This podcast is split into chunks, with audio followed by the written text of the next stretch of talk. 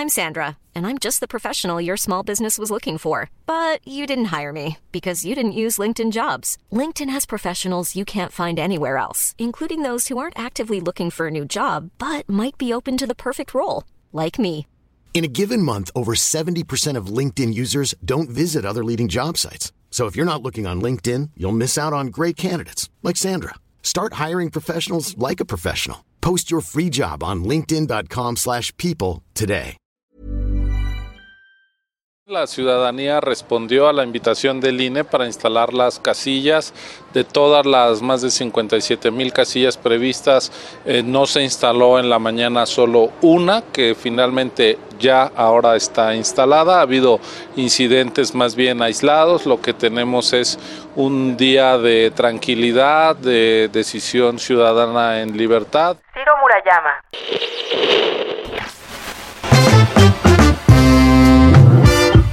El Ciudadano Político, el podcast de Max Kaiser.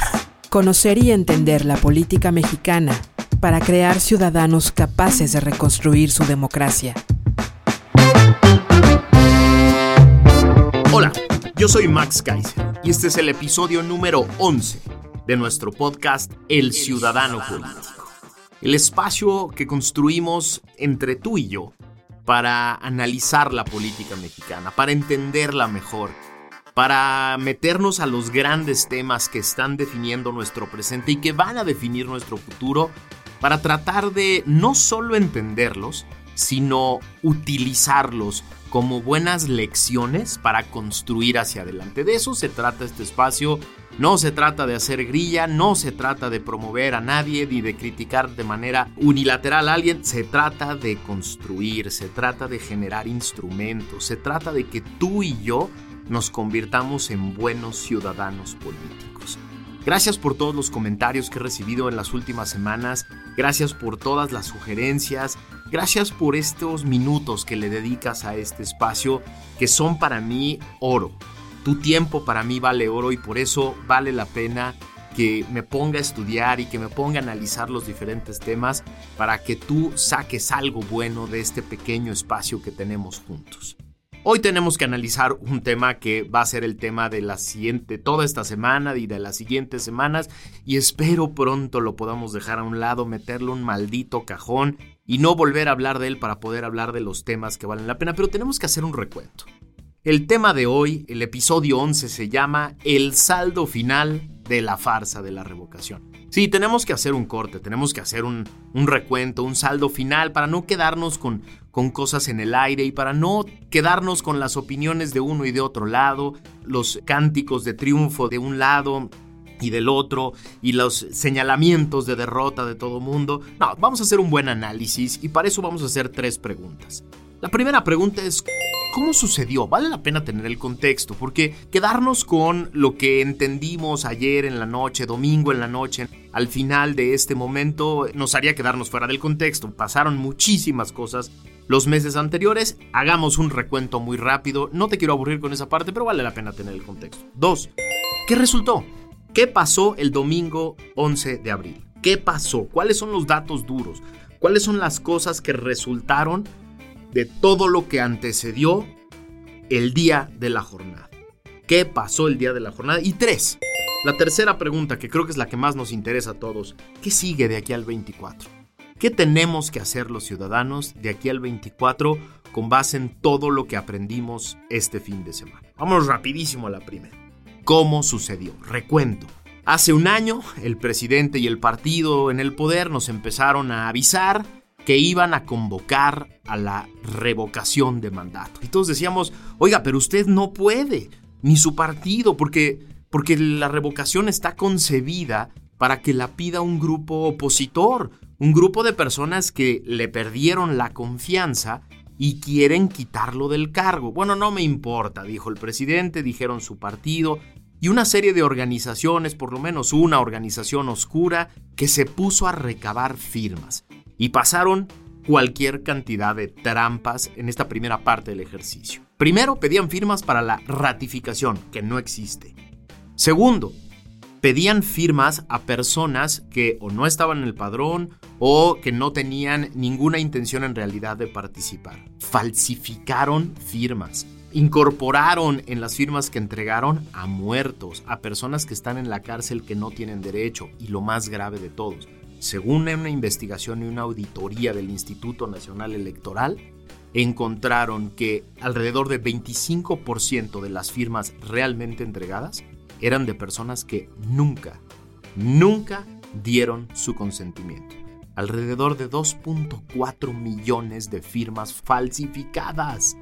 Estos son delitos federales, 2.4 millones de delitos federales de personas que no dieron su consentimiento y, sin embargo fueron entregadas al INE como si lo hubieran dado. ¿Por quién? Por una organización oscura que trató de manipular el tema. Segunda controversia que hubo sobre el tema, además de las firmas falsas, además de toda la manipulación, además del rollo de la ratificación, la pregunta. La pregunta en realidad eran dos, y la Corte no quiso declararla inconstitucional aunque debió haberla declarado, porque la pregunta tendría que haber sido una pregunta que quedara en un sí o no, es decir, ¿quieres que se le revoque el mandato al presidente? Sí o no. La pregunta era, ¿le perdiste la confianza al presidente? Pregunta uno, dos, y por lo tanto, ¿quieres que siga o quieres que no siga? Eran dos preguntas. ¿Perder la confianza quieres que siga o no? ¿Debió haber sido declarada inconstitucional? No lo fue. Se da el proceso de revisión de las firmas, el INE decide que al final con todo y las tranzas hay las firmas suficientes y por lo tanto inicia el procedimiento. Viene el tercer gran problema, la tercera gran controversia. La Cámara de Diputados, a través del presupuesto de egresos, le quita todo el presupuesto, todo completo el presupuesto al INE para iniciar este proceso. Ahí empezaba la gran trampa. Empezamos a tener todos claro que este proceso era simplemente una emboscada, una trampa para que el INE tuviera que tomar resoluciones y que Morena pudiera decir están en mi contra, me quieren afectar. ¿Para qué? Para después destruirlo, para después reformarlo. Ahí empezó la trampa. El INE tuvo que acudir al Tribunal Electoral y la Suprema Corte de Justicia de la Nación para que ambos tribunales confirmaran que el INE necesita presupuesto para poder organizar este proceso. ¿Qué fue lo que sucedió? Lo que sucedió fue que se tuvieron que sentar con la Secretaría de Hacienda y la Secretaría de Hacienda le concedió algo así como la mitad de lo que en realidad necesitaba o un poco menos. ¿Qué tuvo que decidir el INE? Poner menos casillas de las normales.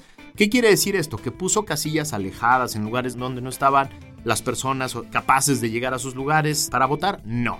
Lo que sucedió fue que el 92% de las casillas que se instalaron, 57 mil casillas, eran exactamente las mismas, en los mismos lugares, en los mismos recintos públicos y abiertos que las casillas que se instalaron hace un año en el proceso del 2021.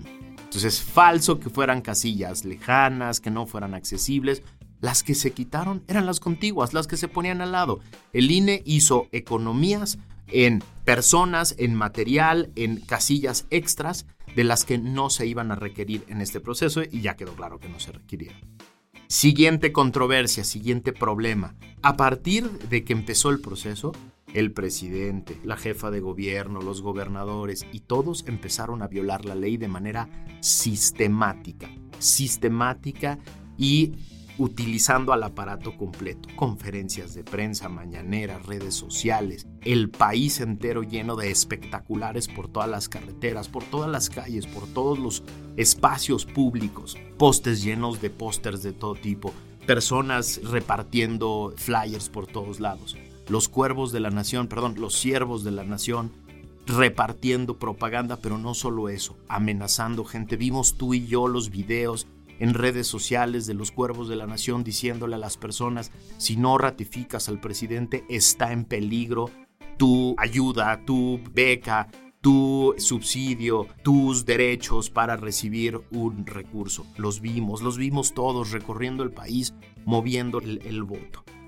Finalmente, llega el día de la jornada y el día de la jornada lo que vemos es quizá el acarreo, la manipulación, el chantaje, más obsceno que hemos visto en la historia de este país. Ni siquiera el PRI se atrevió a tanto. Sin duda es un día histórico para nuestra democracia. Tenemos los mexicanos este nuevo derecho constitucional, esta posibilidad de decidir si los presidentes continúan o no. Eso le da todo el poder al pueblo. Mario Delgado. Mario Delgado, el presidente del partido, con una van que decía yo te llevo. Es decir, abierta y burdamente violando la Ley General de Delitos Electorales y el Código Penal Federal que prohíbe, prohíbe transportar a electores a las urnas tratando de manipular el voto. El presidente del partido no sabe, el presidente del partido en el poder no sabe que acarrear personas a las urnas es un delito, lo sabe perfectamente y estaba retando otra vez a la autoridad. Pero vimos videos por todo el país por todo el país de taxis, de camiones, de personas bajando, personas sobre todo de la tercera edad, bajando de camiones y de transportes pagados por Morena y por los gobernadores y por los presidentes municipales transportando gente de todos lados. ¿Qué quiere decir esto? Lo que quiere decir es que el presidente, Morena, los gobernadores, los presidentes municipales echaron su resto, echaron su resto completo. No tuvieron empacho alguno durante todos estos meses de provocar, de generar delitos, de promover, de generar propaganda, de utilizar sus redes sociales. Vimos tú y yo en redes sociales comunicados de sindicatos de trabajadores al servicio del Estado en diferentes municipios, en diferentes estados y en el gobierno federal, promoviendo y no solo promoviendo, obligando a las personas a ir a participar el 10 de abril en la revocación de mandato el aparato completo movilizado, miles de millones de pesos utilizados en transportar a personas, en promover el voto, en hacer propaganda unos días antes y el propio día de la jornada electoral. Fue una movilización que no habíamos visto en la historia de este país. El costo no lo vamos a tener claro y lo peor, nunca vamos a saber cuántas personas en realidad fueron a votar de manera voluntaria. Nunca lo vamos a saber. Nunca vamos a saber cuánto de este voto es un voto espontáneo, es un voto que en realidad quería apoyar al presidente y cuánto de este voto estaba o cuidando sus derechos, cuidando sus subsidios, yendo a votar por miedo a que les retiraran alguna de sus prestaciones, que los dejaran sin trabajo. Vimos estos oficios que circularon por todas las dependencias públicas federales y varias locales y municipales en las que prácticamente había una amenaza de tienes que ir, tienes que estar, tienes que pasar lista, tienes que convertirte en parte del el número que quería el presidente. Bueno, vamos a informar sobre la consulta de ayer. Vemos los eh, resultados de el INE. Bueno, de acuerdo a este corte, eh, participaron 16 millones 392 mil ciudadanos. Y de esos 16 millones 392 mil ciudadanos, eh, porque se me revocara el mandato, un millón cincuenta y seis, que significa 6.4%.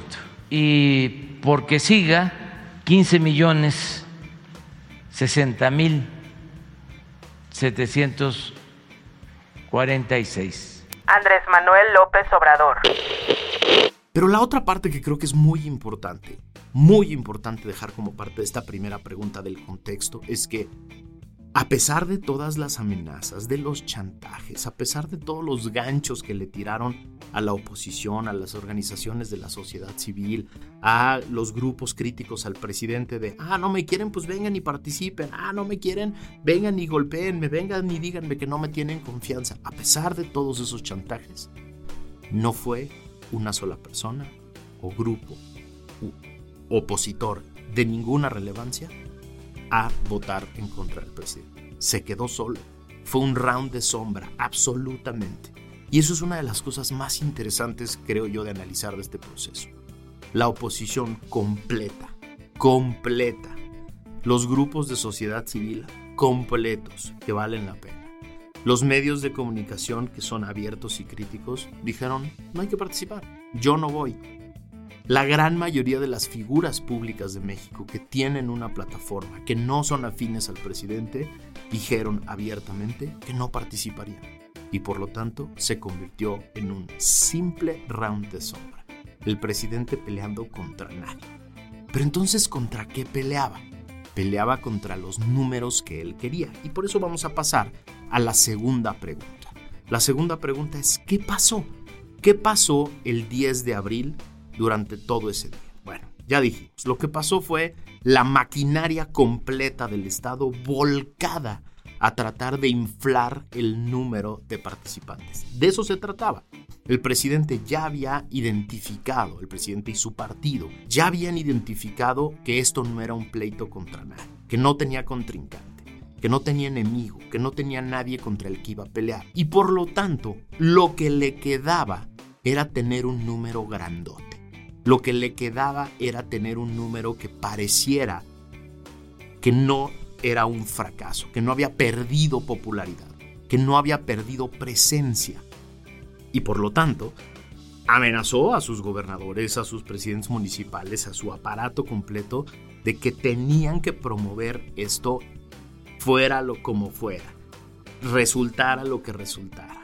Había cuotas específicas, para que los gobernadores y los diferentes dirigentes partidistas de los diferentes lugares le enseñaran al presidente que estaban haciendo su chamba. Esto fue muy divertido porque las redes sociales acabaron convirtiéndose en un bonito repositorio digital de delitos, de pruebas de delitos. Los propios funcionarios públicos de todos los niveles, locales, municipales y federales, presumiendo sus delitos, presumiendo el acarreo, presumiendo la movilización, presumiendo que estaban utilizando recursos públicos para llevar a la gente a las urnas. La única explicación que yo tengo de que un servidor público abiertamente promueve en redes sociales que está cometiendo un delito, publica que está cometiendo un delito, es porque su jefe se lo ordenó, es porque su jefe quiere verlos, quiere verlos cumpliendo con su obligación. Es la única explicación que yo tengo.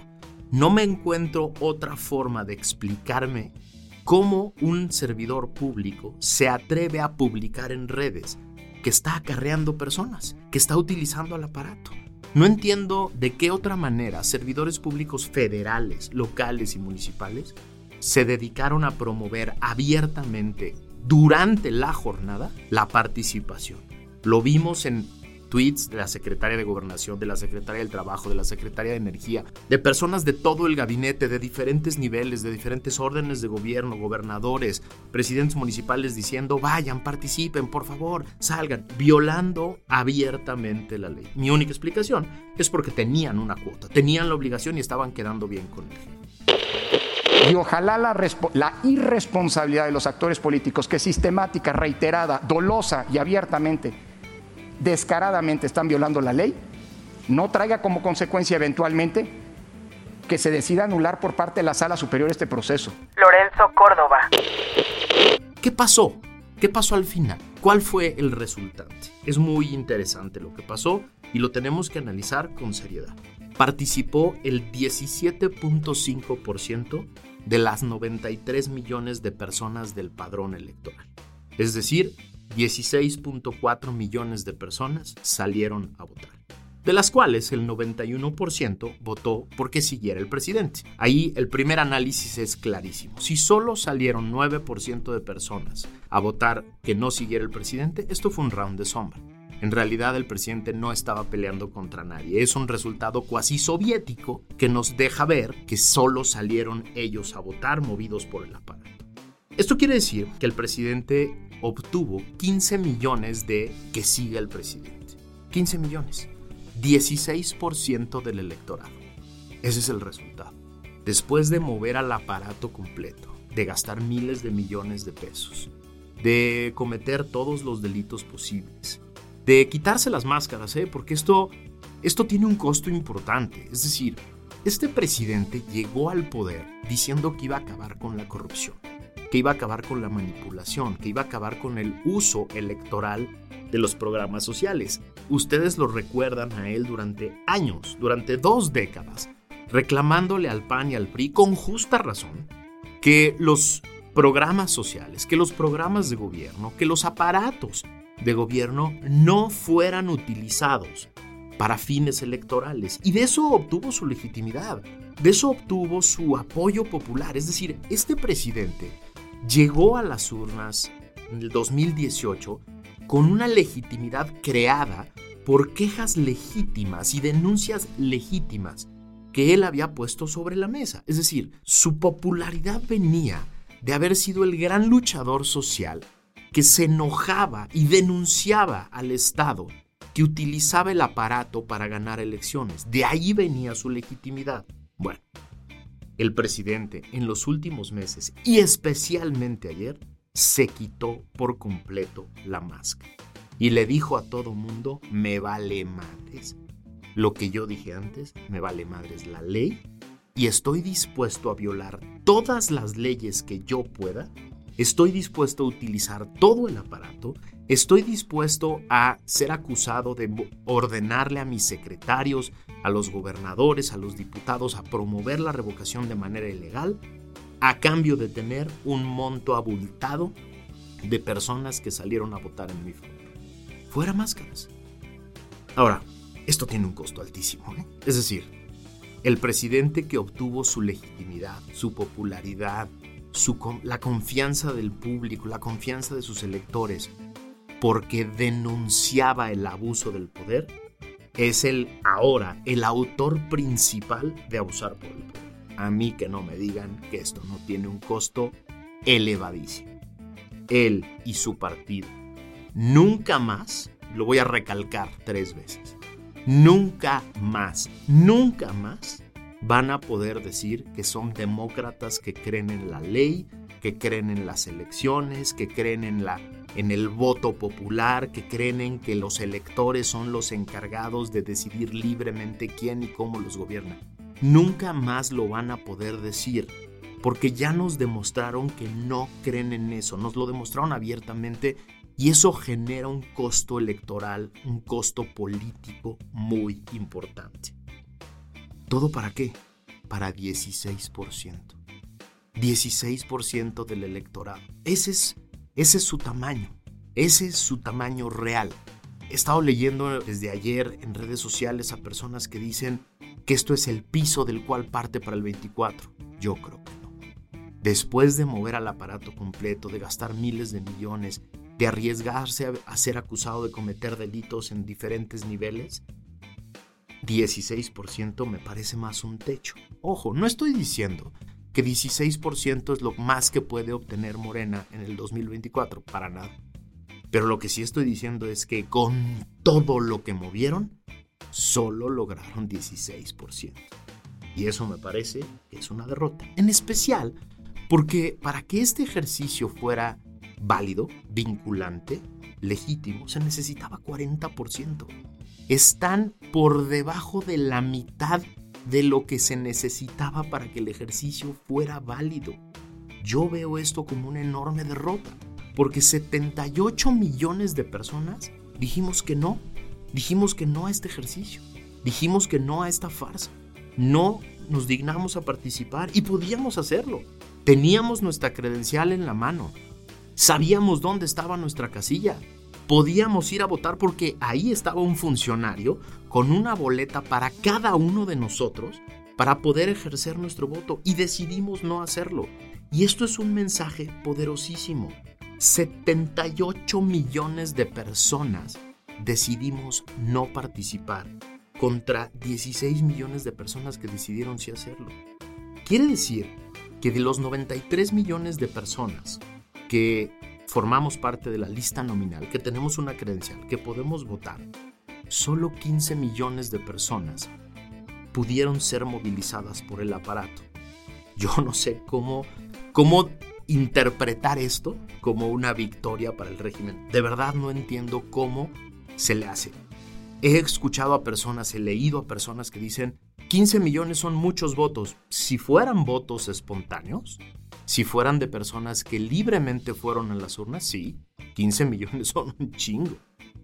Pero no son. Son 15 millones de personas con el aparato volcado completito a sacarlos a la Yo no veo cómo eso es un triunfo, pero bueno, cada quien tiene su, cada quien tiene su opinión y su visión de las cosas. Pero por eso, vámonos a la tercera pregunta, que es la más importante siempre. ¿Qué sigue de aquí al 24? A ver, yo creo que siguen cinco cosas. Lo primero, para mí, el, gran triunfador de la jornada de ayer fue el Instituto Nacional Electoral. Es el gran triunfador por dos motivos, tres motivos muy importantes. El primero, porque, pues sí, el INE no puede controlar qué pasa afuera, el INE no puede estar vigilando que a cada camión que llega a las urnas lleno de personas y que se bajan, eso no lo puede vigilar. Pero adentro de cada casilla manda el INE, mandan los ciudadanos que fueron electos de manera aleatoria y que son tus vecinos. Y ahí ellos fueron los que contaron los votos y anularon todas las demás boletas que no fueron utilizadas. Ahí manda el ciudadano, ahí manda el INE. Y esto es importantísimo. Segundo, el INE tuvo la capacidad de mostrar y de, investigar y demostrar públicamente las tranzas del partido en el poder. Y ahí están. El INE las va a enjuiciar desde el plano administrativo electoral y se las va a mandar al señor Ortiz Pinchetti para que él las archive en la Fiscalía Especializada de Delitos Electorales. Es un gran compadre del presidente y como gran compadre del presidente no va a hacer absolutamente nada, pero ahí va a quedar claro que el presidente y su partido están promoviendo el concepto de la impunidad como, como una forma de hacer gobierno.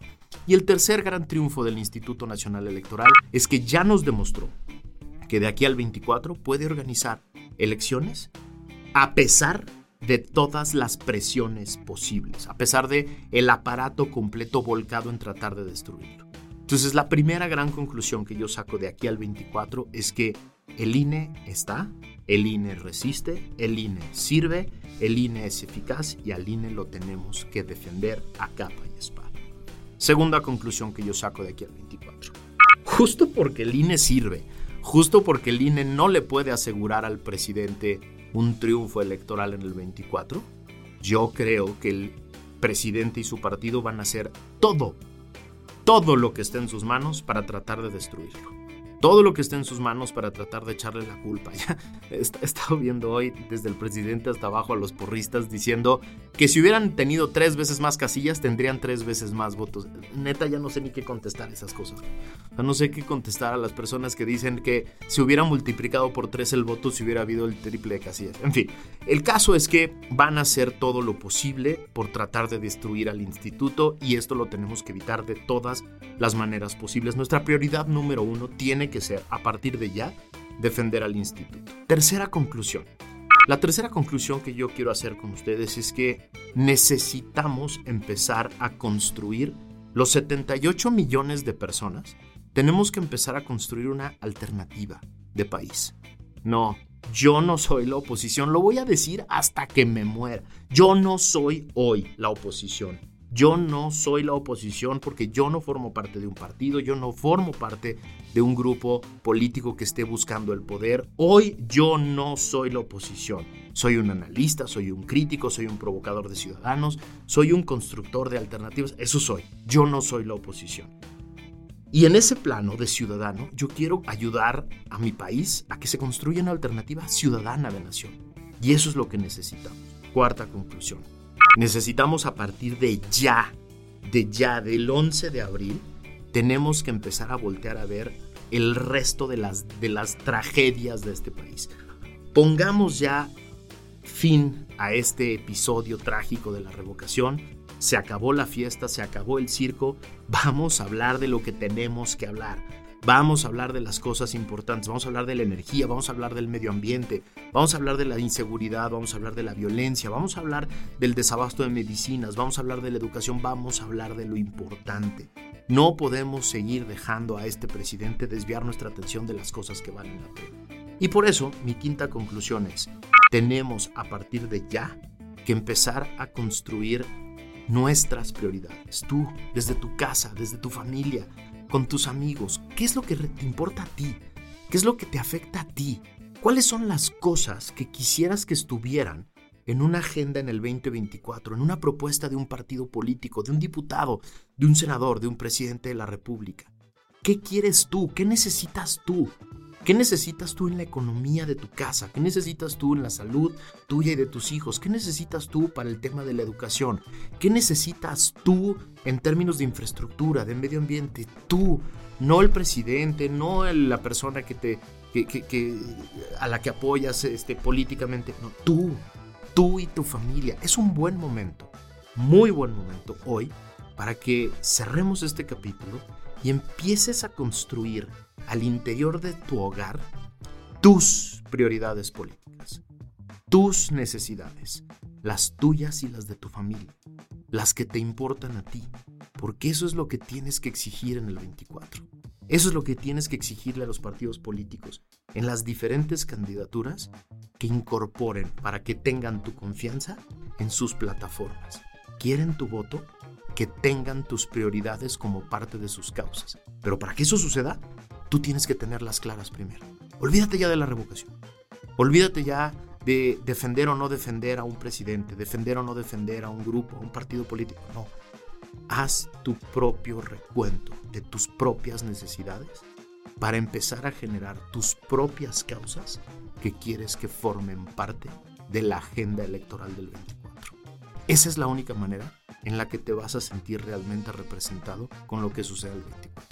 De lo contrario, vamos a seguir en esta discusión binaria en la que solo apoyamos a uno u otro de los malos que quedan. Eso no te sirve de nada, eso no nos sirve de nada. Apoyar o no apoyar, ser pro o en contra de una persona o de un proyecto político individual, a ti, a ti mexicano, a ti ciudadano, a ti padre de familia, no te sirve de nada. Ese es mi mensaje para, para cerrar con este fracaso, con esta farsa de la revocación y empezar a pensar en lo realmente importante. Muchas gracias por haberme acompañado en este espacio. Espero te haya servido esta, esta reflexión para tratar de cerrar este capítulo y empezar a construir hacia adelante. Yo soy Max Kaiser, esto es El Ciudadano Político y este espacio lo construimos juntos. Nos escuchamos la próxima.